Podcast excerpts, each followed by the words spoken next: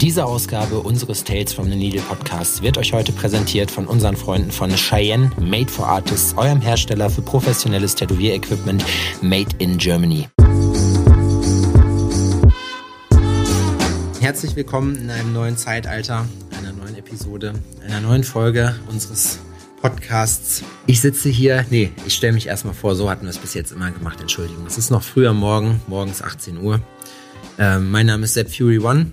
Ich äh, rede mit Tätowierern, mit Künstlern und heute habe ich bei mir den lieben Daniel Blaumeise, aka Daniel Bluebird, verlorene Jungs Tätowierung in der Haus. What's up? Was geht's? Einen geht? wunderschönen, einen wunderschönen, strahlenden, sonnigen Donnerstag, Mittag wünsche ich dir, lieber Sepp. Den wünsche ich dir auch, lieber Daniel. Wie Danke.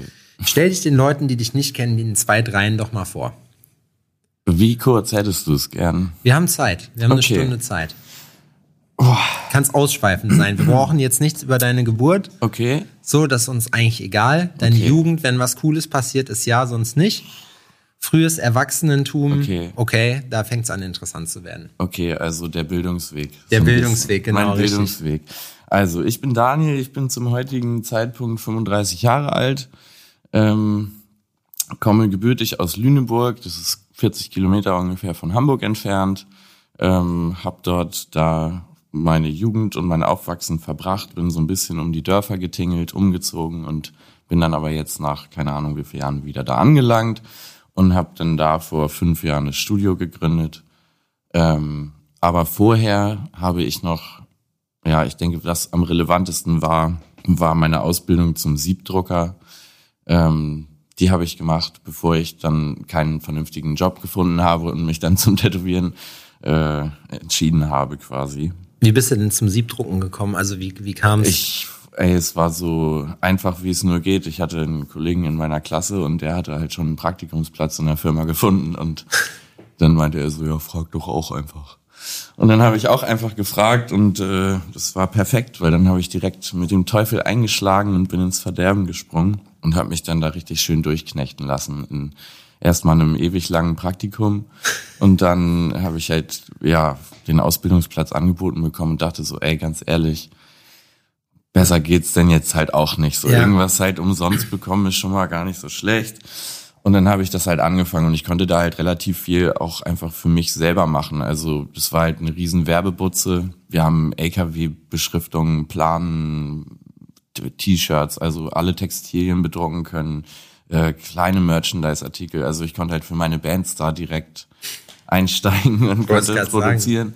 Ich habe super viel über Computerkrams halt irgendwie Photoshop und so gelernt. Ja, und mir da, darüber halt auch irgendwie so mein Portfolio, was ich dann brauchte fürs Tätowieren an Skills zusammengebaut, würde ich sagen, weil ich nicht so den krassen Zeichen-Background irgendwie hatte und habe dann ja am Anfang, wie man es halt macht, so Referenzen zusammengefriemelt und hier und da gestückelt und gebaut und gemacht und getan und dann irgendwann sich eine Skizze davon gemacht, das dann verbessert und so. Darüber bin ich da halt erst so eingestiegen und habe dann auch, glaube einen Großteil meines Verständnisses erstmal daher erlangt. So, das war schon ganz gut, war eine gute Base. War schade, dass man, also dass das jetzt nicht mehr der gefragteste Job ist irgendwie. ja. So, aber es wird immer Sachen geben, die in dem Verfahren immer noch besser funktionieren als in anderen. Ähm, deswegen wird sich das immer auf einer kleinen Ebene irgendwo halten. Aber Druckst du dein Merch dann auch selber? ich habe mal eine Zeit lang mit dem Gedanken gespielt und ich habe auch mal eine Auflage gemacht. Aber es ist es ist schön, es macht auch Spaß. Also so sentimental gesehen ist es eine schöne Sache, wenn man das mal wieder macht. Aber Machst, ziehst das dann so ab, so weißt du die Farbe und denkst, ja, das ist ja auch eine schöne Zeit ist gewesen. auch schön gewesen. Darauf erstmal eine Kippe über den Sieb. genau, richtig. Ja, keine Ahnung. Also es ist, ist eine schöne Sache, die man mal auf den Sonntag machen kann. Aber wenn du wirklich sagst, okay, ich will jetzt hier Auflage produzieren und so, dann kann man das auch gut abgeben an Professionelle, die dann halt irgendwie ein Riesenkarussell stehen haben, wo sie halt zwölf Shirts auf einmal aufspannen und dann ist so eine Auflage von 800 Shirts in einer Stunde durchgedruckt irgendwie. Ja. Ähm, das machst du auf so einem Handdruckkarussell dann eben nicht mehr. Nee, das stimmt. Das ist dann schon ein bisschen mehr. Da passen, wie viel passen da drauf? Sechs Shirts oder so? Da musst du schon ein großes haben. Also ich hatte auf jeden Fall nur ein einzelnes, wo man auf zwei Seiten hätte theoretisch arbeiten können, aber es war ein bisschen klapprig, deswegen habe ich immer auf einer gearbeitet. Boah, krass, das ist ja voll der Stress für ein T-Shirt, ne? Da brauchst du Ey, voll. total lange. Und vor allem, also mehrfarbige Sachen, da war halt erstmal gar nicht dran zu denken, weil das, du brauchst ja dann eine Zwischentrocknung und das funktioniert mit irgendwelchen Infrarotapparaten und das kostet halt alles arsch viel Kohle. Aber es ist ja schon ein Flex eigentlich, wenn man sich selber praktisch die Inhouse-Fabrik da Ja, voll. Also ich meine, du hast halt deine Kosten dann auf einem Punkt, wo du dann als Band, die halt eh keine Kohle hat, einfach sagen kann, okay, wir können es uns leisten, mal 50 Shirts zu machen, ohne dass wir uns da jetzt irgendwie eine Niere für nehmen lassen müssen. Du bist ja auch so, muss ich sagen, ja, was Musik angeht, ne, ja, auch für, also schon so einer der erfolgreicheren Leute mit dem, was du da machst. ja, also ich meine, hey, komm. Also es ist schon, ich kann mir, ich, also wir Schön, haben bei uns in, der, in der, unserer Kleinstadt gespielt damals mit unserer Band und hatten zweimal, glaube ich, einen Auftritt, der ein paar Kilometer weiter war. Das war wirklich, das war geil. Aber Ja, bei ist dir ist es, geil. das ist halt ein anderes Level, wie ihr das macht und auch eine andere, äh, ein anderer Grad an Professionalität. Was für eine Rolle? Wir haben jetzt hier ganz viele, also wir haben schon alles Wir haben schon voll viele Sachen angeschnitten. das Thema schon angerissen, genau, aber wir sind noch nicht ins Detail gegangen. Da möchte ich aber gerne hin. Und zwar hätte ich gerne gewusst, was für eine Rolle spielst du eigentlich in der Band? Das kommt auf die Band an, in der ich spiele tatsächlich. Wirklich? Also, ja, tatsächlich ist es. Ich, ich füge mich da immer halt irgendwie in das jeweilige Gebilde ganz gern ein, weil ich denke, also je nachdem, wie der Job halt ist, ist, ist es eine Band, wo ich irgendwie sage, die habe ich jetzt selber gegründet aus ein paar Leuten oder sowas und ähm, das ist dann irgendwie mein Herzensprojekt, dann arbeite ich da anders dran, als wenn es irgendwie heißt, wir brauchen Schlagzeuger für Tour XY, ähm, das sind die Songs, bereite dich vor und dann kommst du so, das ist dann nochmal was anderes. Also da, du bist Drummer, ich bin Schlagzeuger, ja. Schlagzeuger. Genau. Sagt, Drummer sagt man nicht, oder?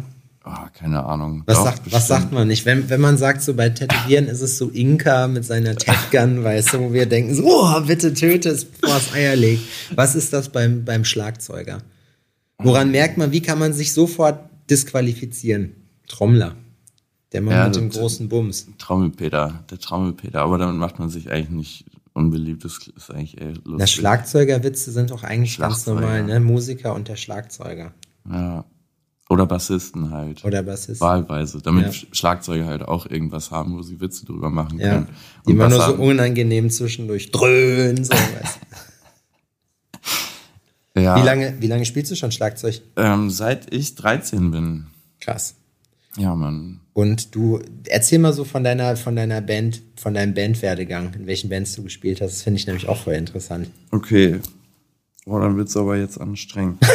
dann, okay, dann erzähl uns die spannendste Version davon, bitte. Also, angefangen habe ich Mucke zu machen, irgendwie mit 13 für mich selbst, hatte so ein halbes Jahr Schlagzeugunterricht und habe dann aber relativ schnell gemerkt, dass es schon auch eine geile Sache wäre, das mit Leuten zusammen zu machen und dann über irgendwie, weiß gar nicht, über eine Musik AG den ersten Gitarristen irgendwie gefunden und so vielleicht Bassisten und einen Sänger so.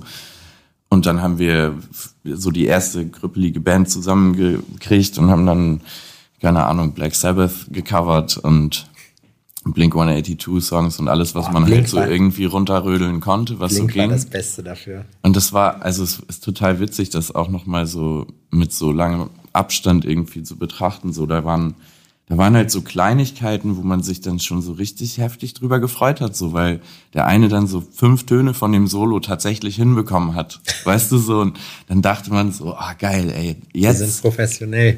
jetzt rockt das hier aber gleich richtig. Ey, da müssen wir uns aber warm anziehen. Und es ist aber gar nicht so. Also es ist halt totale Scheiße gewesen. Mit ganz großer Wahrscheinlichkeit. Aber es hat mega viel Spaß gemacht, so. Und in solchen kleinen Projekten habe ich dann irgendwie am Anfang ein bisschen rumgedümpelt. Aber dann bin ich sofort in eine Band eingestiegen, die alle schon älter waren als ich. So, da war ich irgendwie 16 und die Jungs waren da schon 23, so um den Dreh. Die waren für eine regionale Punkband echt krass viel unterwegs. Also die haben so stramme 25 Shows im Jahr gespielt. Krass, das ist so, echt viel. und halt besetzte Häuser, die ganzen IOZs, alles, was du irgendwo in diesem Land Wie kriegen hießen die? konntest. Vielleicht kenne ich die ja sogar. Fassbier. Fassbier. F-U-Z-Z-B-E-R. Full Speed High Energy Punk Rock. Finde ich aber cool. Ich fand das damals auch cool und die waren einfach die waren, das war so doll, dass man einfach gedacht hat, Wahnsinn, die sind, das ist eine richtige Punkband, Alter. Das sind das, das ist gar keine Punkband mehr, das ist eine Hardcore-Punkband. Die waren so richtig, die waren so schnell, das war einfach nur so richtig Kartoffel, äh, Kartoffel, Kartoffel, Kartoffel. So richtig stumpfe Scheiße einfach. Und jeder Song gleich. Aber im Hanseat Salzwedel ging's rund. Das hat gebockt auf jeden Fall. Ähm, und mit denen bin ich dann halt die erste, da habe ich meine erste Tour irgendwie gefahren, so Krass gerade Führerschein gehabt mit 18 so. Aber wie es sich für eine 19. Punkband gehört, seid ihr per Anhalter gefahren? Nee, wir haben uns tatsächlich da schon einen Van gemietet mit Okay. einem Fernseher drin. Also, Wirklich? Ja, Digga. beruhig dich. Also es war so eine so eine umgedrehte Plastikkiste vom Obstmarkt, weißt du? Mhm. Und darunter war die die Batterie für den Fernseher und dann stand halt so ein Röhrenfernseher, wo man so mit so zwei Kontakten so reinstecken musste, wenn man gucken wollte. Und wenn man die drin gelassen hat, wenn man den Motor aus hatte, dann hat das sofort angefangen zu schmurgeln. Also, perfekt für Musiker. Ja, das war super. Es hat Für auch, verantwortungsbewusste es hat Leute. diverse Male gefunzelt da auf jeden Fall. Ja, keine Ahnung. Mit denen habe ich so die die ersten echt wilden Touren, wo man dann halt auch einfach keine Unterkunft hatte und nachts dann aus keine Ahnung, Lüdenscheid nach Hause fahren musste oder so. Und von Lüdenscheid nach Lüneburg können es irgendwas um die fünf Stunden oder sechs Stunden sein. Aber wenn du in ein ätzendes Stauende reinfährst und dann Jo. nochmal drei Stunden auf der Bahn pennst, so dann Das stimmt. zieht sich sowas in die Unendlichkeit. Habt ihr euch Und, beim Fahren wenigstens abgewechselt? nee, waren halt alle besoffen, außer der Fahrer. Und wer war der Fahrer? Unser Sänger, der Robert, der Gute. Ja, der hat dann leider die Arschkarte gezogen, aber war halt auch sein Auto. Ach so. Musste er auch fahren. Ah, also okay. auf den meisten Fahrten haben wir sein Mondeo benutzt und haben da alles reingequetscht, wenn wir kein Schlagzeug mitnehmen mussten. Also so Einzelgigs oder wenn wir zwei Tage irgendwie am Wochenende Mhm. gespielt haben. Aber Alter, wir sind, wir haben dreimal in, wie heißt das, irgendwas mit Sulzbach, irgendwo in Bayern, richtig weit, also wirklich so elf Stunden Fahrt von uns. Und das haben wir uns dreimal gegeben, das weiß ich. Da sind wir immer wieder in dasselbe IOZ gefahren. Krass. Aber war geil wenigstens, hat Bock gemacht? Ja, voll. Also es hat immer mega Bock gebracht. Als spielst halt vor irgendwelchen Leuten, die du nicht kennst, wenn sich davon dann drei im, so pogomäßig im Pit bissle auf die Nase hauen, ist lustig. Ja. Danach gesoffen, gelachen, getanzen und dann ist der Abend gegessen und fährst am nächsten Tag gerädert wieder nach Hause. Shit, ey.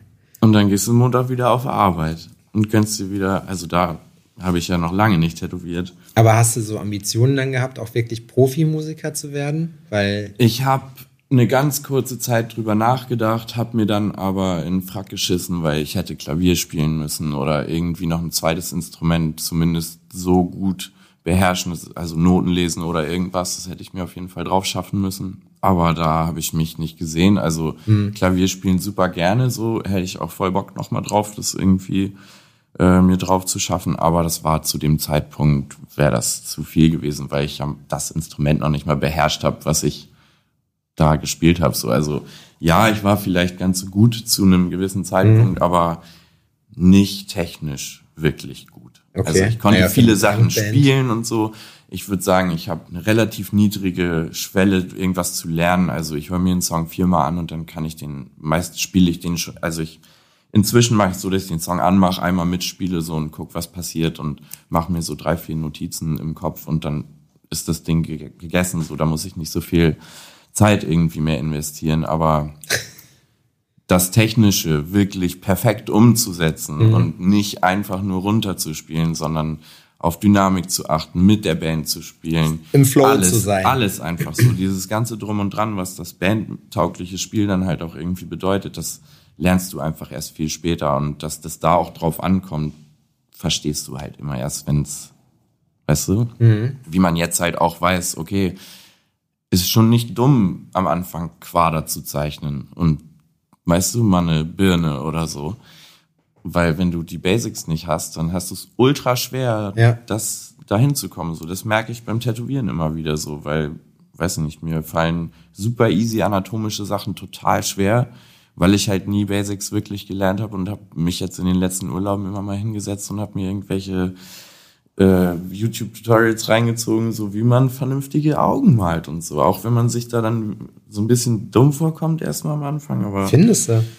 Also ich ja, finde, also ich, ich für mich finde mich dann irgendwie so ein bisschen dumm, weil ich hätte das so gerne damals gemacht, damit ich es nicht jetzt machen ja, ja, müsste, klar, weißt du? natürlich. Aber Also ich, find, ich finde, bei solchen Sachen ist es immer total wichtig und auch geil, dass es YouTube gibt. Ne? Weil, und ich finde es auch erschreckend, so wie wenig Leute einfach wirklich bei oder die Frage einfach bei Google eintippen Ja. sollen. Ne? Weil die sagen dann ja, wie geht das, wie geht das? Wo du dann sagst du ja, woher soll ich das wissen? Guck doch Find's einfach doch raus. Ich weiß das doch auch nicht. Vor allem, du brauchst ja noch nicht mal, die zeigen dir ja schon die Code-Snippets an und dann siehst du ja praktisch schon die Antwort auf deine Frage. Du musst ja noch nicht nicht, mal du mehr musst nicht mehr scrollen. ausformulieren meist. Du brauchst ja nur, wie geht, und dann, Gen- wenn du Glück hast, ist es schon in den Ja, ersten genau, fünf- richtig. Wie geht? Und dann hast du aber auch, wenn du dann die Ergebnisse kriegst, siehst du dann auch schon direkt, wie gesagt, den Ausschnitt, wo das halt drin ist. So, Ja. ne? Und dann, das ist, eigentlich ist es schon geil. Ja, voll. Also ich bin großer, großer YouTube-Nutzer und also um Wissenslücken auszugleichen, immer. Ich google alles sofort. Hast du selber einen YouTube-Kanal?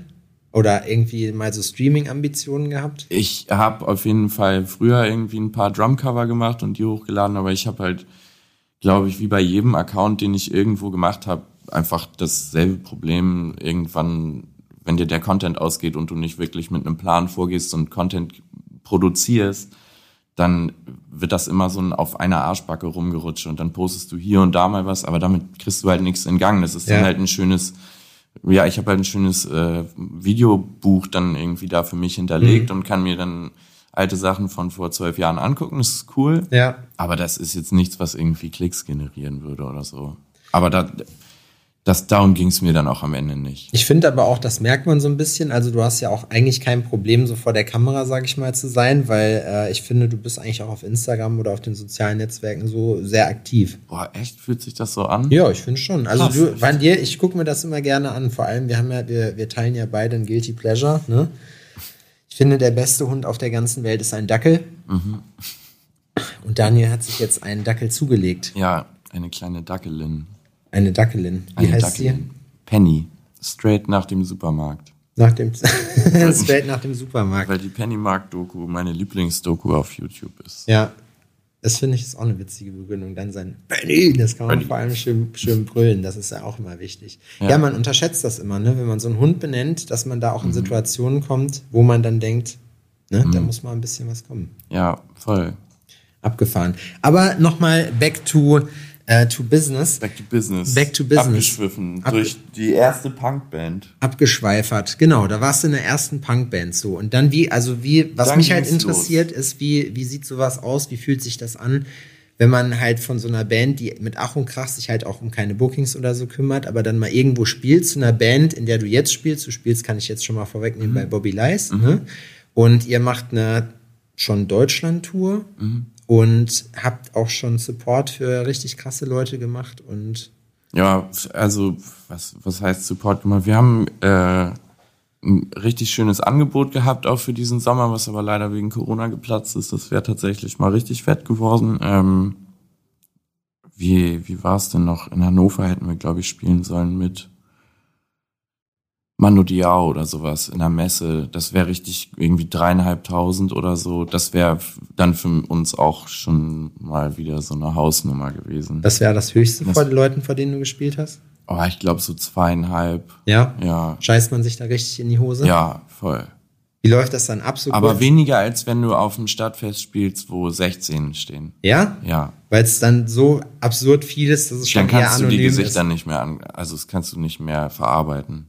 Das ist auf dem Stadtfest Ah, okay. dann aber eine ganz andere Situation. Da guckst du nämlich jedem zu bei dem, was er oder sie tut. Also das ist richtig unangenehm.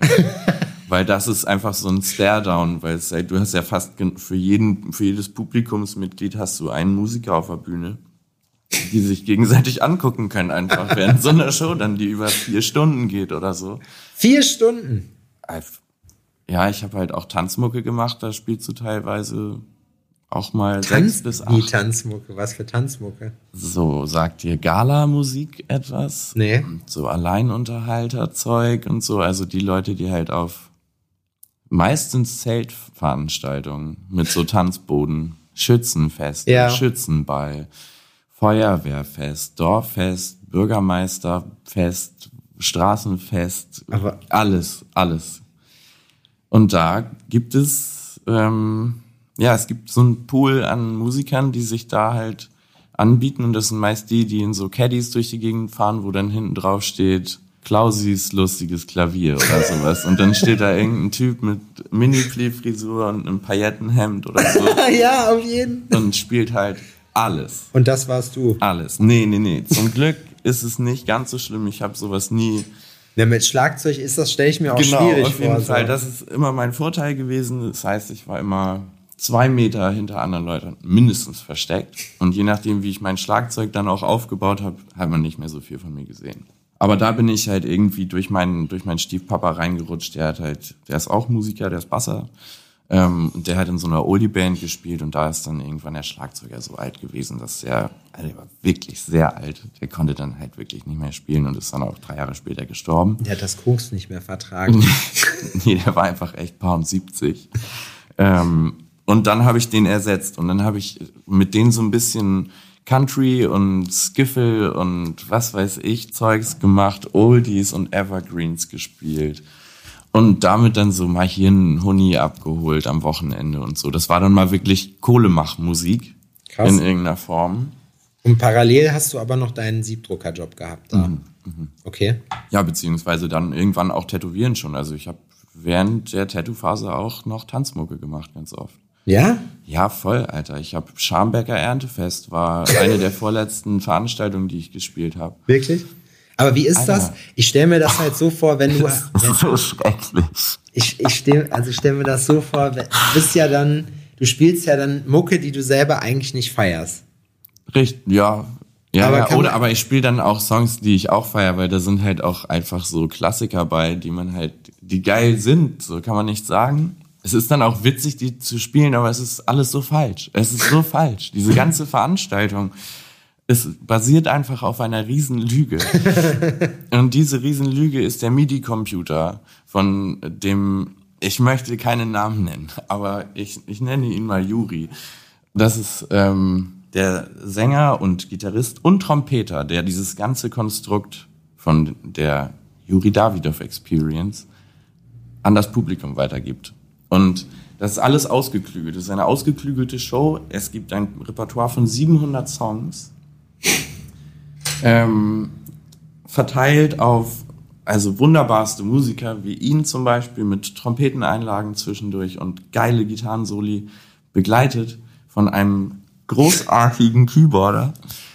Also es ist nur ein Keyboard, wo drei Tasten funktionieren und die eine macht so eine Modulation, so ein sowas. Und das andere startet dann halt das Playback quasi. Und bei dem nächsten kann er dann mit so einem nochmal so Mit so einem Tremble. ja. So, und das war's. Und der singt dann auch noch. Auch beide Katastrophenstimmen. Kein Englisch. Auf gar keinen Fall. Also abgelesen. Einfach so. Ähm, aber bei den, aber kommt das dann auch vom Band? Teleprompter. Nee, nee, nee. Es gibt so ein paar Background-Chöre, die sind mit auf dem Band, aber du hast vom Band im Prinzip den ganzen Song.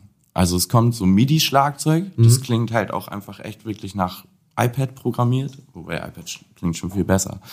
Ähm, Gameboy. Gameboy-Schlagzeug. So klingt das ungefähr.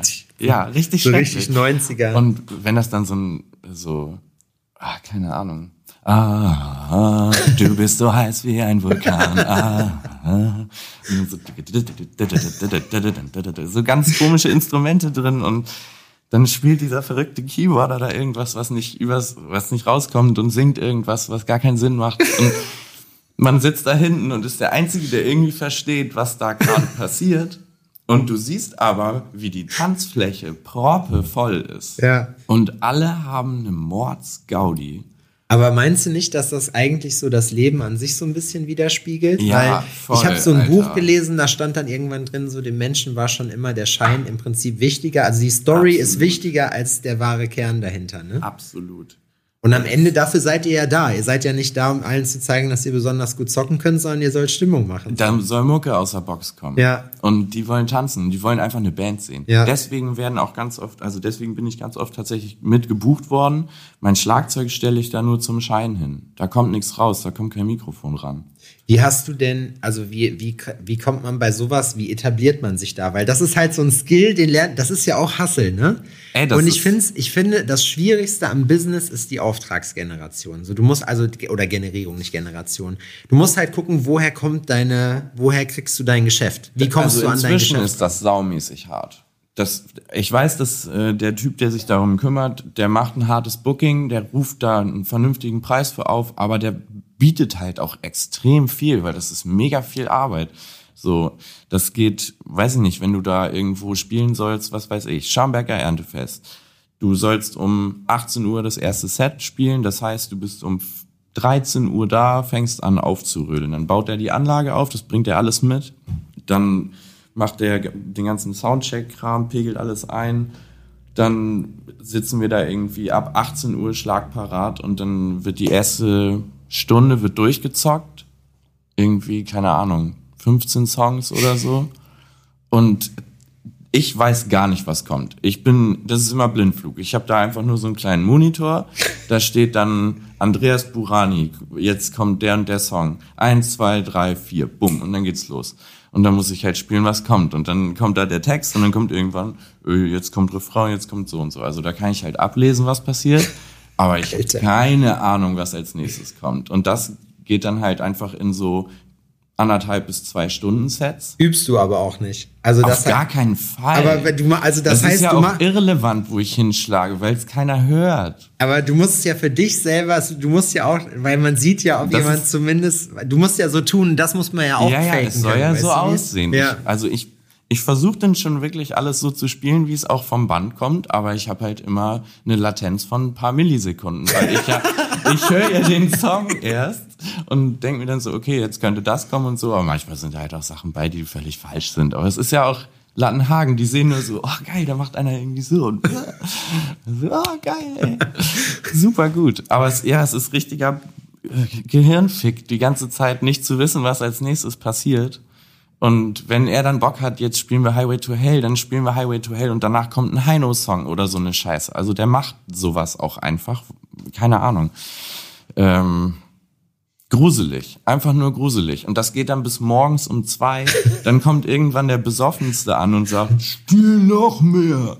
Und dann kommt wirklich der Veranstalter und sagt, spiel wirklich noch mehr, hier noch mehr Kohle. So, leg noch ein bisschen was on top. Das ist dann wirklich der Moment, wo du anfängst, Geld zu verdienen, weil dann gibt's natürlich immer, dann hast du ihn auch in der Hand, kannst ja auch sagen, nö, wir packen jetzt ein. Aber wenn die Leute besoffen sind und tanzen, dann will der natürlich noch die Fässer leer kriegen. Und dann, ja, spielst du noch mal anderthalb. Und dann ist Lagerfeuer, dann setzen die sich alle in der Mitte hin, die Überbliebenen. Und dann macht Juri noch mal einen Abschluss mit der Trompete, läuft durchs Zelt, alle fassen sich an der Hand, machen so Polonaise-Scheiß. Und dann wird ab 4 Uhr die scheiß Bühne abgerödelt, dann packen wir unseren Kack ein und dann fahren wir wieder nach Hause. Und dann liege ich um sieben oder acht im Bett und dann, ja, Musst du danach Sonntag. duschen gehen, um die Scham abzuwaschen? Ja, ich fahre einfach morgens direkt immer in die Waschanlage Ja, genau. und lass mich Das- da einmal durchkärchern. Boah, also wirklich, das Gefühl, in einem Anzug auf der Bühne zu sitzen bei einem Hast du in Schützenball. einem Anzug gespielt? ja, safe, Alter, muss Anzug. auf jeden Fall. Wobei Weißes ich- Hemd, Krawatte oder Fliege, ey. Pflicht. das finde ich Es soll ja eine Experience sein. Wenn du das nochmal machen solltest, ne, dann möchte ich von dir auf jeden Fall eine Einladung. Ich habe den letzten Auftritt, den ich gespielt habe, mitgeschnitten, damit ich ihn mir so oft wie möglich angucken kann. Ja? Damit ich mich immer, wenn dieser Typ mich anruft und fragt, ob ich Zeit habe, gucke ich mir dieses Video kurz an und dann antworte ich ihm erst. Dann sagst du, nee. Sorry, kann ich Fall. nicht mehr. Kann ich nicht mehr. Ich, ich glaube, das ist durch. Also vielleicht mal irgendwo bei irgendwem mit meinem Stiefvater auf dem Geburtstag oder irgendwie so Mhm. eine Scherze, da bin ich vielleicht noch bereit zu, aber Tanzmucke bin ich durch mit. Werbung. Kinder, ich möchte gerne mit euch noch ein kleines bisschen über Cheyenne Professional Tattoo Equipment reden. Unsere Freunde aus Berlin. Und ja, ich denke, ich muss die den meisten von euch auch gar nicht mehr vorstellen. Cheyenne hat damals den Nadelmarkt revolutioniert, indem sie das Modulsystem auf den Markt gebracht haben. Und ja, ich sag mal so, seitdem ich Cheyenne benutze, habe ich auf jeden Fall mein Guestspot und Convention Equipment. Das passt in meinen Rucksack mittlerweile. Das ist sehr schön, gerade wenn man irgendwie im Ausland unterwegs ist. Ich möchte mit euch heute über ein, ein ganz spezielles Produkt von Cheyenne reden, was ich euch wirklich sehr ans Herz legen kann. Und zwar ist das das die Solnova Unlimited. Das ist sozusagen ein kabelloses Maschinenpennsystem, was Cheyenne auf den Markt gebracht hat. Damit arbeite ich jetzt auch schon ein paar Jährchen. Erst mit der 4.0, dann mit der 5.0. Das bedeutet, die gibt es in vier verschiedenen Hubstärken von 2,5 mm bis 5 mm, also für Freunde der weichen Schattierung. Da ich ja als Lettering-Künstler auch sehr viel äh, Linien ziehe, ist das nichts für mich, die kleineren Hübe. Ich brauche da was Härteres. Und ich arbeite jetzt schon länger mit der 5.0 und ich kann wirklich nur sagen, das ist der absolute absolute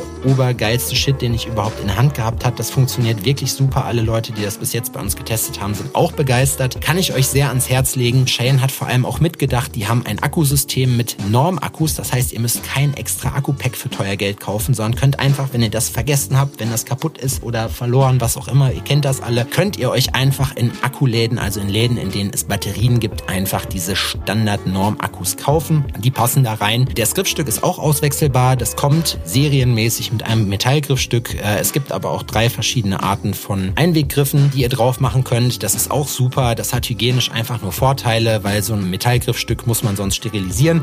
Das muss man bei den Einweggriffstücken nicht mehr. Das ist wirklich ganz, ganz toll und wie gesagt, hat mir auf jeden Fall als reisender Tätowierer absolut meinen Alltag erleichtert. Wir wären nicht Tales from the Needle, wenn wir nicht Tales from the Needle wären und euch einen kleinen Deal rausgehandelt hätten. Und zwar macht euch Cheyenne mit dem Code TALES10 10% Prozent auf eure Erstbestellung im kompletten Online-Shop von Cheyenne Professional Tattoo Equipment klar. Den Link findet ihr in unserer Folgenbeschreibung. Die Adresse sage ich jetzt hier trotzdem nochmal shop.cheyennetattoo.com. Mit dem Code TAILS10 bekommt ihr 10% auf die Erstbestellung auf das komplette Sortiment. Wenn das kein Angebot ist, Freunde, dann weiß ich auch nicht weiter.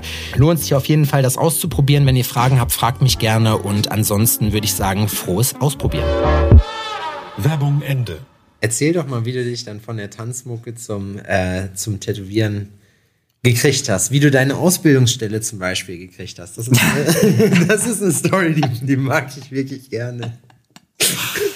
Uh, ja, also es, es, es begab sich zu der Zeit, als ich ähm, so erste Tätowierversuche in meinem selbst angelegten Homestudio, ähm, ich hatte quasi ein Zimmer frei und habe gedacht, so wenn du Tätowieren anfängst, dann willst du das unter so professionellen Verhältnissen erstmal wie möglich testen an deinen drei, vier Freunden und dann suchst du dir irgendwen, der dir das beibringt.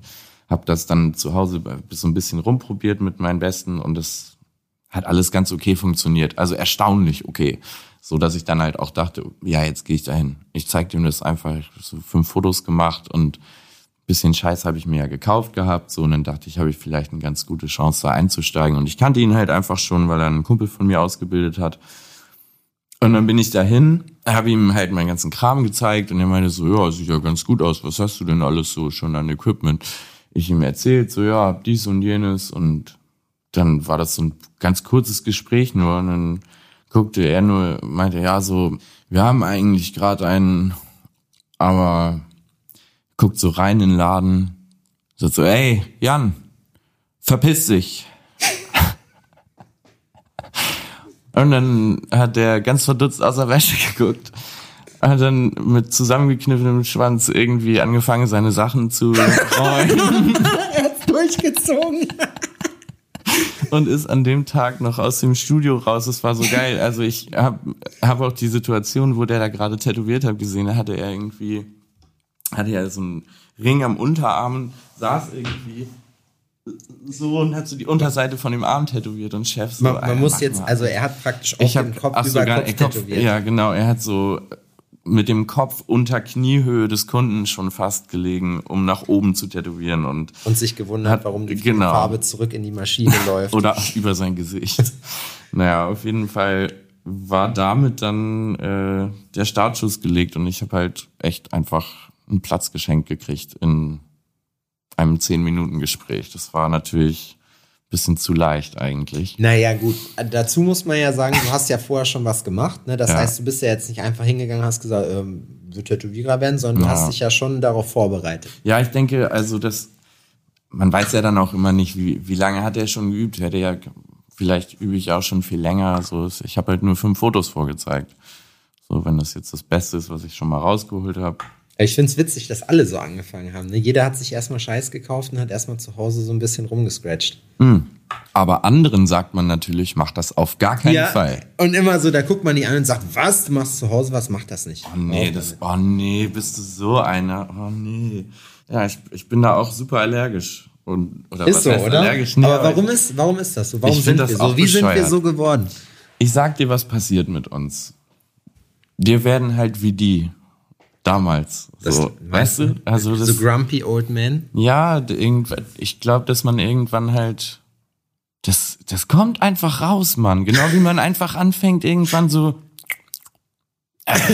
Boah, guck dir so Marcy an. Geräusche zu machen. Marcy so ist Scheiß. wirklich, Marcy ist der König der Dead Noises, ne? Also hier Slowpoke. Das Alter, ist wirklich ich komme aber auch hinterher jetzt Ja? langsam. Es wird echt mit jedem Jahr schlimmer. Ich, auch so, oh, Alter, immer wenn du dich bewegst und dann denkt man so über die letzten zehn Minuten nach, so, Alter, du hast gerade nur Geräusche darüber gemacht, warum dein Körper sich so scheiße anfühlt.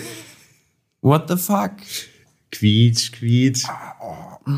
Ja, keine Ahnung. Aber ja, ich denke, dass diese grumpy Attitude so ein bisschen, irgendwann ist man halt auch so satt. Meinst du? Man hat so viel gesehen. Ja?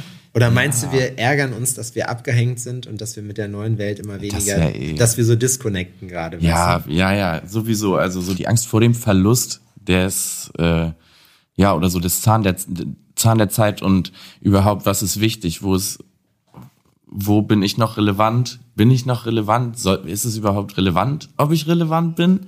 Will ich das alles? Ja. Wie viel will ich da reinstecken? Bla, bla, bla. Ähm, willst du TikTok dafür machen? Möchtest du kein TikTok dafür machen? Aber du setzt dich Möchtest ja dann damit offenbar auseinander und das machen ja viele nicht. Die sagen einfach, die können mich alle am Arsch lecken und damit ist die Messe für die Leute gewesen. Ja, voll. Und das finde ich, das finde ich super cool. Also, aber ich glaube, das ist halt bei uns so ein Ding, weil wir in so einer Zwischenzeit äh, irgendwie am Start sind. Weißt Ja, du, halt aber so. die Frage ist halt, okay, guck mal, die Frage ist, wenn du jetzt schon 20, 25 Jahre tätowierst, ne? So, die Frage ist halt auch auch, musst, musst du dir, musst du dir jemals Gedanken, musst du dir Gedanken um deine Kundschaft machen? Unwahrscheinlich. Dann würde ich auch sagen, wa- warum soll ich was Neues lernen in dem Fall, weißt du? Ja, also klar. Ich, ich denke, dass das immer gut funktioniert, wenn du halt einfach deinen Stiefel irgendwie so straight wie möglich fährst. Und deswegen haben halt auch Leute, die seit 25 oder 30 Jahren tätowieren, einfach durchgehend ihre Kunden. Und ich denke, dass auch da trotzdem irgendwie ein gewisser Level vorhanden sein muss. So, um da halt wirklich so richtig 100% ausgesorgt zu haben, auch als Tätowierer im Alter. Das ist schon, Machst du dir Gedanken um die Zukunft für dich? Gerade so jetzt Corona, Krieg, Inflation. Es wäre gelogen, wenn ich sage, es juckt mich nicht. Also ich, ich habe keinen Bock, mir so doll den Kopf voll zu scheißen mit einfach so viel Schlechtem, weil das passiert die ganze Zeit und es ist keine leichte Phase so in allen Belangen. Für die Tattoo-Szene ist gerade crazy, was passiert. Auf jeden. Ich finde, man merkt extrem, also so eine krasse Veränderung im Verhalten der Kundschaft. So, da ist es auch nicht mehr so locker mit der Kohle, ganz viel. Merkst du, dass so relativ viele Termine wegbrechen, Oder? super viele Leute krank sind. Also ich glaube auch, dass voll viele krank sind, aber ich glaube halt auch, dass voll viele einfach pleite sind und dass jetzt die ganze Scheiße langsam in den Portemonnaies richtig spürbar ankommt. Und wir sind, ja, wir machen Quatsch, ne? Das wissen wir. Das ist, Ja. das braucht keine Sau. Ja. So und das ist das erste, was hinten von der Liste abgestrichen wird. Auch zu Recht muss man Absolut. sagen, was aber eine bittere Erkenntnis ist. Ja, voll. Aber das ist halt, ja, den Scheiß, den wir machen, den muss man sich dann irgendwie leisten können. Ja, Und wir müssen uns irgendwann halt fragen, ob wir uns leisten können, diesen Scheiß zu machen. ja, das stimmt. Wie bist du denn eigentlich an Monte gekommen? Stand der Ich irgendwann habe bei dir einen einfach bei dir? fürchterlichen Sleeve gestochen. Das war ganz am Anfang. Das war meine, mein erster, nicht mal, das war nicht mal ein Sleeve, das war ein Sleeve-Versuch. Also da war schon, glaube ich, irgendwie ein Eine bisschen Beta. Bruch vorhanden oder so. Der hat sich zwei, drei Dinger machen lassen bei irgendeinem so richtigen Fleischer. Und das sah übel aus. Da konnte ich sogar noch was rausholen. Und das, war, das war echt geil. Den Konntest aus ich 40, irgendwie- 50 Prozent machen. ja, so ungefähr. Hab das irgendwie so gefixt, so gut ich halt konnte zu dem Zeitpunkt. Und der kam halt aus Buxtehude und der hat dann, Also wirklich, ne? Was sagt man nicht nur, wie so Nee, Redewendung, er kommt das- aus Buxtehude. Nee, nee, das das ist ist eine, Re echt. eine reale. Stadt und da kommt er her. Ja, auf jeden Nee, der, der Kunde kam auf jeden Fall aus Buxtehude und der ist dann irgendwie, ja, da war Monte halt irgendwie, hatte 100, 200.000 oder so bei Insta vielleicht und war noch nicht so mega, mega am Ausrasten, aber kurz davor. Und die sind im Saturn oder so ineinander gerannt. Und dann hat Monte ihn gesehen und meinte so, äh, voll geiler Arm, wo hast du das machen lassen? Und dann hat er mir halt geschrieben und dann haben wir einen Termin gemacht und dann ist er vorbeigekommen. Warst du da so, bist du so jemand, der so ein bisschen, der dann auch starstruck ist? Ich habe das gar nicht gecheckt, wer er ist. Also war, war damals ja auch relativ irrelevant noch so. Also ist er ja immer noch, aber er ist halt, er hat es jetzt auf jeden Fall gerissen in irgendeiner Form. Nee, also weiß nicht. Es war halt, er ist halt auch so, wie, wie man ihn sieht, so ist er halt auch. also Also so ist, authentisch. er ist auf jeden Fall, ja, sehr authentischer Typ. Und äh, keine Ahnung, der kam halt damals dann ins Studio nach Badewig mit einem Kollegen noch. Und dann haben wir so besprochen, was wir machen. Da war es da irgendwie der Schriftzug auf der Brust. Und dann habe ich das vorbereitet und so, oh, wir müssen jetzt nochmal in die Spilo. und dann ist er nochmal in die Sp- Dann sind die beiden nochmal in die Spilo gefahren. dass man mal ich das- pissen geht oder so, Ja. das kennen wir ja, aber nochmal Spielo finde ich witzig. Ja, easy. Halbe, dreiviertel Stunde habt ihr Zeit. Ja, easy. Fahren wir kurz rüber. Und dann sind sie kurz in die Spiele gefahren und dann, ja, haben wir ihm die Brust gemacht und er war zu dem Zeitpunkt aber schon bei Consi gewesen, damals in Soltau und hat sich den Oberarm von ihm machen lassen, glaube ich, oder irgendwas, auch irgendeins von den Breaking Bad Motiven. Und dann hatte er mir bei dem Termin erzählt, so, ey, der, der Tätowierer da aus Soltau, den musst du unbedingt kennenlernen. Ich glaube, ihr würdet richtig gut miteinander klarkommen. Und dann haben wir uns tatsächlich auf der Lüneburger Convention hat Konsi bei Monte den Oberarm weitergemacht. Genau so war's. Und da haben Konsi und ich uns dann das erste Mal quasi getroffen, so. Und ja, original irgendwie ein paar Monate später ist Konsi dann bei uns im Studio eingezogen. Krass. Mhm, richtig cool. Wie lange hast du jetzt dein eigenes Studio schon? Seit 2016. Krass, das ist auch schon lange, ne? Ja, es ist geisteskrank, Alter. Verlorene Jungs. War der Shift groß vom im Studio arbeiten zu eigenes Studio? Nee, gar nicht. Also ich habe da in dem Studio, wo ich halt gelernt habe, relativ früh super viel Freiraum gehabt. Also ich konnte da äh, mich komplett einbringen, weil die beiden Herrschaften halt auch nach keine Ahnung wie vielen Jahren nicht mehr so den großen Elan hatten, da jetzt noch irgendwie dick in den Laden zu investieren. Und es lief für die beiden ja auch okay. Ich musste halt zusehen, dass ich mir irgendwie Kundschaft generiere und dafür habe ich dann auch ein bisschen was getan. Ähm, du weißt, was man dann macht, so irgendwelche Gewinnspiele. Ich habe dann in dem Laden, wo ich meine Ecke hatte, habe ich dann schön Deko, habe das alles geil gemacht und so und so Funktioniert das? Also machst du auch so, wenn du jetzt siehst, okay, anfragenmäßig, was wäre so, du hast keine Anfragen, was, was würdest du als erstes machen? gut. Wenn ich in der Stadt bin, wo ich keine Kunden habe, Ja, sagen wir mal, ja. ich würde mir einen reinsaufen gehen. ich würde irgendwo hingehen, wo ich meine Ruhe haben will, in irgendeine Kneipe. Und da würde ich mir ein schönes Bier bestellen und dann würde ich zehn Minuten warten, bis mich der erste Besoffene anquatscht und sagt, ey, ey geil, Tattoos, du die machen? So, und dann hast du ein Gespräch am Haken, was du immer führst, wenn du rausgehst, oder nicht? Also ich habe das Gefühl, immer wenn man sich mal dazu entscheidet, endlich mal feiern zu gehen, wirst du von mindestens fünf Leuten, potenziellen Kundinnen angequatscht und dann bist du erstmal in Beratungsgespräche verwickelt. So. Boah, unangenehm. Ich hatte das jetzt. Wie handelst du das? Na, ich war jetzt am Wochenende auf dem Geburtstag von meinem Onkel und da ist es halt auch so, da waren echt crazy Leute. Also meine, meine, ähm, meine Großcousine zum Beispiel, die ist Regisseurin in München, hat auch den einen oder anderen größeren deutschen Kinofilm gemacht. Ähm, und das heißt, da ist man jetzt nicht so, das ist halt ein kleines Nest, ne? Und jeder Ja. hat da aber so seinen Grind. Das ist jetzt, wo ich jetzt sage, das ist aber trotzdem schon noch was Besonderes. Nicht, dass man da jetzt prominent ist, ne? aber man wohnt halt auch woanders. Das heißt, es ist äh, special, dass man mal am Start ist. Ja. So, das dazu. Und dann ist es natürlich so, dass die meisten Leute natürlich jetzt nicht so direkt einen Tätowierer an der Hand haben. So, das ist jetzt nicht so der erste Touchpoint mit denen, Ja, aber für die ist das halt so was Besonderes. Und ich, mir geht es tierisch auf den Sack, weil ich einfach denke, ich bin besoffen, du bist besoffen, du weißt morgen gar nichts mehr, ich auch nicht. Und das ist einfach, ich würde jetzt gerne da hingehen und essen gehen. So, weißt du? Also, so geht's mir dabei oder zum Buffet oder was auch immer so. Deswegen, ey, ist cool, ich gebe dir meine Karte, melde dich einfach bei mir da und da, dann haben wir schon mal drüber gequatscht und wir finden eine Lösung und damit ist erstmal so, ey, I got your back, weißt du?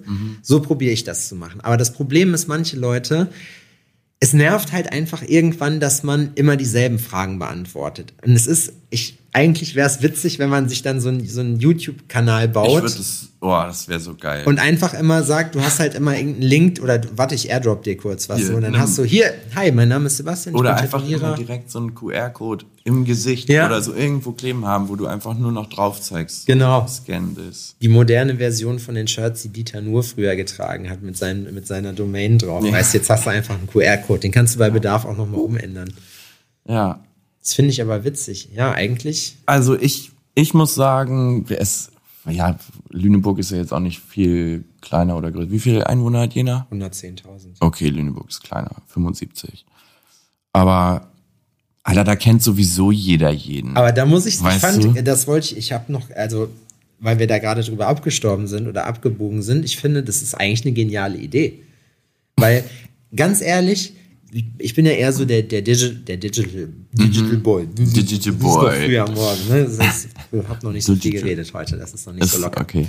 Ähm, aber ich stelle auch immer wieder fest, du kannst sonst welche professionellen Bestrebungen haben, aber rein digital alleine bringt's nicht. Du musst die Ja. Leute halt wirklich, du musst auch mal rausgehen, du musst auch mal Immer. mit Leuten quatschen, ne? Voll. Und also das, das ist ja auch nicht so, dass ich keinen Bock habe, Beratung zu machen. Ja, ja, Überhaupt genau. nicht. Nur der Ich falsche will Zeitpunkt. Genau, ich will mir aber dann Zeit für eine Beratung nehmen und ich Ja. will wissen, was passiert und ich will schon mal ein bisschen irgendwie vorher eine Information ernsthafte haben. Beratung Genau, also nicht, weißt du, so dieses, ach ja, ich weiß, also ich könnte einen Termin für eine Beratung machen, aber jetzt bist du ja schon hier, komm, sag doch mal eben. Stell dir mal nur- vor, du bist kannst Architekt das machen? und die Leute kommen besoffen an und sagen, wir Ja. wollen schon mal ein Haus bauen, hier, so was kostet das denn? Ja, So, ja, es ist Ja. wahrscheinlich dasselbe Gespräch. Ja, Alter, aber das zum Beispiel, weiß ich nicht.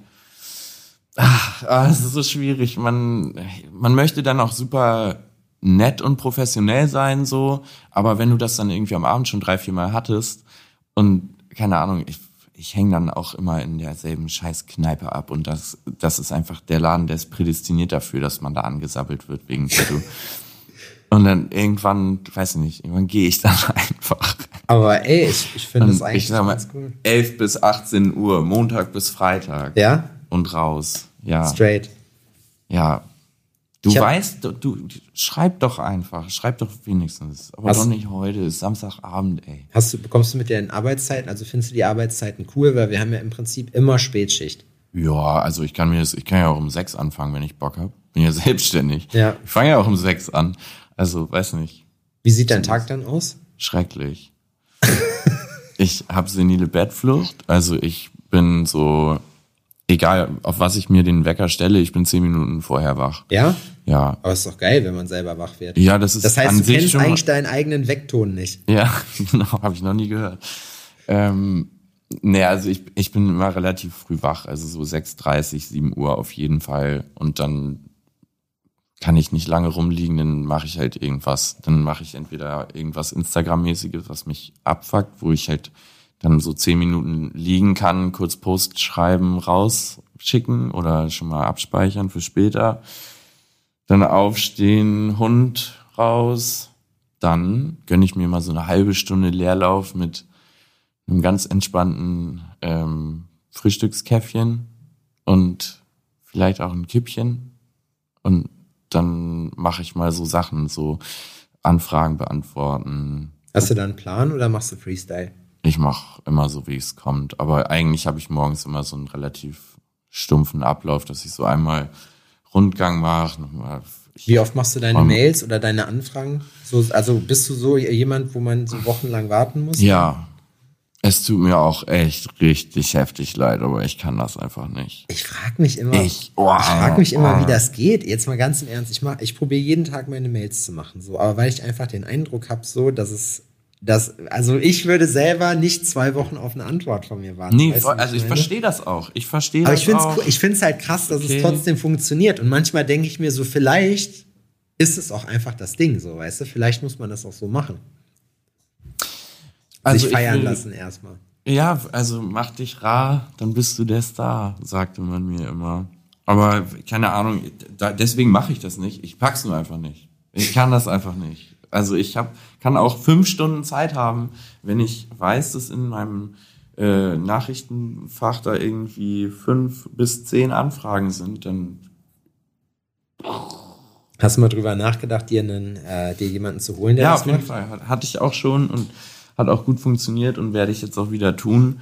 Ähm, weil ich immer wieder, also ich habe dann auch gute Zeiten, so wo ich dann einmal alles runterrocke, so dann bin ich super motiviert, dann mache ich das und dann merke ich so, ach, ist ja nur ein Stündchen.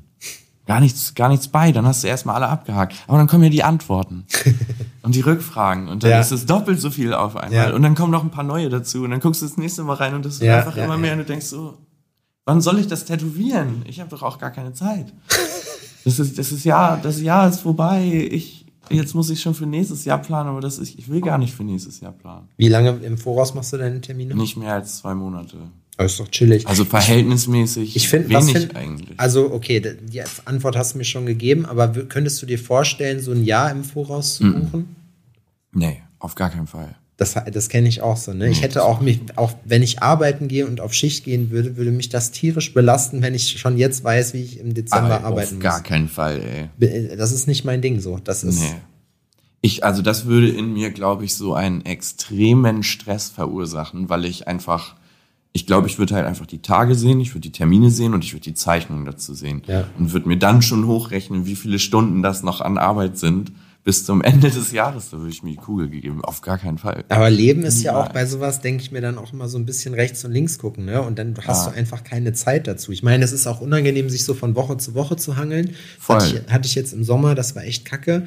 Ähm, aber Aber genießt du nicht auch dann mal eine Downside, wenn du dann mal so einen Wackeltag hast, wo du nicht weißt, ob der Kunde vielleicht kommt Nee, oder so? weil ich habe keine Zeit. Das ist das Problem. Also ich habe tausend Sachen auf meiner Liste stehen und ich hab, ich verpimmel auch viel zu viel Zeit. Es ist einfach so, indem ich halt an meinem Telefon irgendeinen Unsinn mache oder so, ne, und dann auch einfach dann, bis die Maschine dann in Gange ist. Wenn sie in Gange ist, dann schaffe ich richtig was weg, ne, aber mich dann erstmal in den Arsch zu treten, dieses Prokrastinieren, weißt du? Du Ja, aber mal ein bisschen pimmeln zwischendurch ist doch auch okay. Also Ja, das muss man auch. ja auch machen, Ja, weil wenn man das- die ganze Zeit rattert, ey, Aber ich habe mir auch, also eigentlich denke ich, bei so einem freien Tag ist es halt auch cool, wenn du mal halt eine, du schaffst halt mehr und du kannst es besser ausnutzen, wenn du eine Struktur hast, ne? Weil Absolut. Wenn, wenn ich samstags, ich reg mich immer auf, wenn ich bis in die Puppen penne, krieg's dann meistens aber von meiner Pen, also schlafen geht's halt nicht hin, so und denk mir dann ja, okay, jetzt haben wir um 10, um 11, so, wenn man halt so richtig und dann im Bett nochmal einfach rumfläzt und so ist halt mein Ding, so, ne? klar, Keine ist doch Ahnung. auch cool, macht doch auch Spaß. Aber dann denkst du dir halt auch so bei einem Wochenende, okay, ich hatte eigentlich noch das und das und das auf dem Zettel, jetzt ist es zu spät, jetzt klappt es nicht mehr. Aber wie du schon sagst, ne, so ein bisschen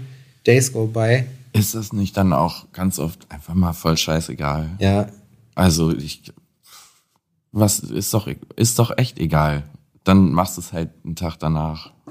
Also solange es dich nicht so heftig dann in Zeitverzug mit irgendwelchen Sachen bringt, die wichtig ist oder so. Also ich habe da dann inzwischen auch einfach so, denkst so, Alter, nee, das ist jetzt irrelevant. Ich will jetzt pimmeln und ich pimmel jetzt. aber man hat bei dir auch trotzdem den Eindruck, dass du richtig was geschafft kriegst, ne? Weil wenn ich mir überlege, du hast ja jetzt dein Studio verlorene Jungs nochmal umgezogen, ne, dieses Jahr. Und das war ja relativ schnell ganz anders, als es vorher ausgesehen hat, zum Beispiel. Das war ganz schön dolle viel Arbeit und wir sind auch noch lange nicht fertig. Aber das war klar, dass es halt wieder so ein Langzeitprojekt wird. Aber ja, ich bin auch, ich bin auch jetzt echt froh mit dem, mit dem Stand, an, auf dem wir sind. Also, ich weiß nicht, ob ich mir noch so einen, so einen Umbau würde ich mir, glaube ich, nicht noch mal reinziehen. Ne? Nee, das war schon heavy. Kannst du handwerklich viel, dass du viel selber machen kannst? Inzwischen bin ich fit. Ja? Ja, also ich habe jetzt bis auf das Badezimmer haben wir soweit alles selber gemacht. Also ja gut, Elektrik habe ich mit meinem Stiefvater und einem Kollegen noch zusammen gemacht. Ja, ich kann eine Glühbirne anschrauben und ich kann Lampen anbauen und sowas und ich kann auch Lichtschalter anbauen. Aber ich lasse sowas dann gerne auch nochmal angucken von jemandem, der das kann. Musste ja auch, glaube ich. Ne? Ja, und so Backofen. Ja. ja. Wenn der brennt, dann brennt er. Dann Ja, ich habe dann auch keinen Bock, dass dann irgendwie meine Vermieterin dasteht und sagt, Junge, was hast du getan? Was ist mit dir? Was Das- ist mit dir? Sie können doch nicht einfach hier einen Backofen anschließen. Vor allem so. Ja. Ich meine, sie können das schon machen, Ja. aber nur einmal. Ja, nee, also darüber bin ich auf jeden Fall einigen Sachen wieder etwas näher gekommen, Abgefahren. handwerklich. Ist auf jeden Fall cool. Ist das für dich jetzt so die Spitze des Eisbergs? Wie viele Leute arbeiten bei dir? Mm, Daniel arbeitet bei mir, Konzi arbeitet bei mir und Samira arbeitet bei mir. Also Samira ist jetzt meine Auszubildende, die fängt jetzt gerade an. Ähm, und wir haben Platz für Gäste. Also das ist so unser Setup eigentlich. Cool. So das fixe Team. Weiß nicht, ob da vielleicht noch mal irgendwer zustößt. Mal schauen oder irgend, also ich hätte gern mal so regelmäßige Gäste, die halt wirklich sagen, okay, komm, ich komm mal vier, fünf Mal im Jahr so auf Safe halt Mhm. einfach und dann bin ich eine Woche da. Weil es immer so mit Leuten, die nur ein, zweimal kommen, hast du halt immer die Scheiße, die fangen irgendwas an. Ja, ja. Und dann kommen die Leute und fragen dich dann jahrelang so, ja, wann kommen die denn Ja, wieder? Und ich denke so, ja, ich habe auch schon ein paar Mal gefragt, Ja, aber kenne ich. Ich kann dir aber sagen, dass mit Guestspots, auch mit regelmäßigen Guestspots, ist immer in so einer, das kommt in so, das sind so Zeiten. Ich habe auch, ich war früher viel draußen, habe Guests gespottet so und jetzt mit eigenem Laden eigentlich fast gar nicht mehr. Ich habe noch einen festen Spot, den ich mache. Und da bin ich dann zweimal im Jahr. Und das ist auch immer cool, so, ne? Aber ich weiß, was du meinst, bei uns genauso. ja, also ich habe es auch krass reduziert. Ich war jetzt dieses Jahr, war ich auch nur bei dir, glaube ich, und bei Ja. Nico's Daddy zweimal. Shoutout Shoutout. an Bernd. OG Brockhammer, OG Bernd Hammer. OG Bernd Meyers. Bernd Meyers ist auch gut. Das müssen wir auch mal machen. Weißt du, was mein Problem ist? Hm. Mein Problem ist, wir haben noch so viele Themen, über die wir eigentlich noch reden Let's fucking und go. müssen. Komm, lass mal noch was abhaken oder sind wir durch? Ich würde sagen, die Zeit Frage. sagt, wir sind durch, ne? Ein weiser Entertainer hat mal gesagt, und das solltest du aus der Branche ja wissen, man muss die Leute lieber hungrig als zu satt nach Hause gehen lassen. Absolut.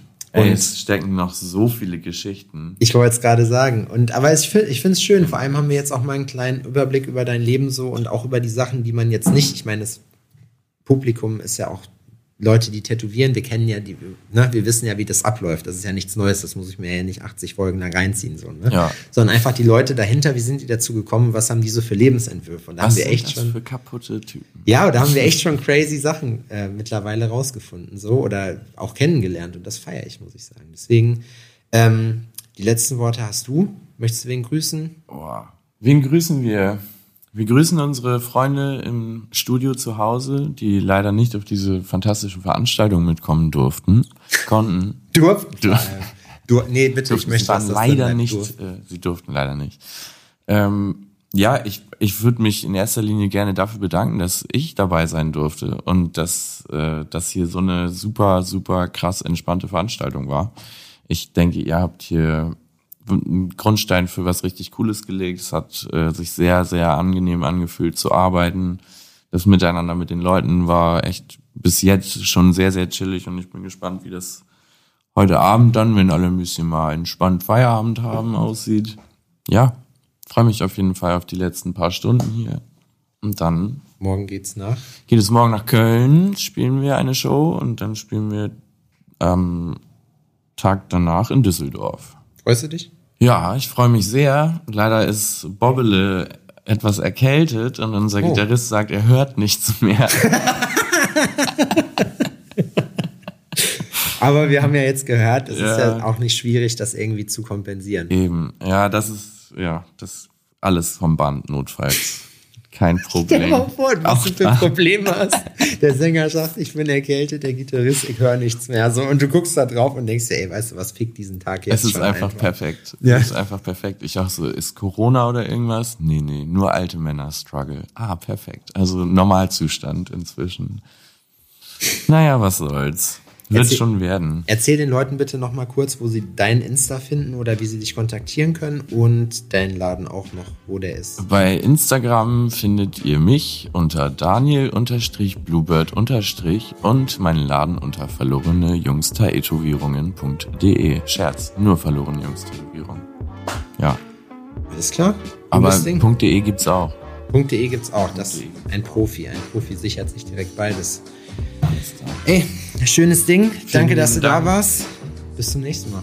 Bis zum nächsten Mal. So, Kinder, das war's leider schon wieder mit dem Podcast für diese Woche. Wir hoffen, dass es euch gefallen hat, dass ihr euch inspirieren lassen konntet, dass ihr euch zumindest gut unterhalten gefühlt habt. Wir würden uns sehr freuen, wenn dem so sein sollte, über einen Shoutout auf Instagram oder generell über eure sozialen Kanäle. Wir würden uns sehr, sehr freuen über eine Bewertung bei den gängigen Streaming-Plattformen, auch wenn ihr uns da folgt. Sowas hilft uns immer ungemein. Erzählt's euren Freunden, helft, dieses Projekt ein bisschen in die Welt zu tragen. Vielen Dank schon mal an der Stelle. Wir freuen uns auf nächste Woche. Wir sagen Tschüss, Dankeschön und auf Wiederhören.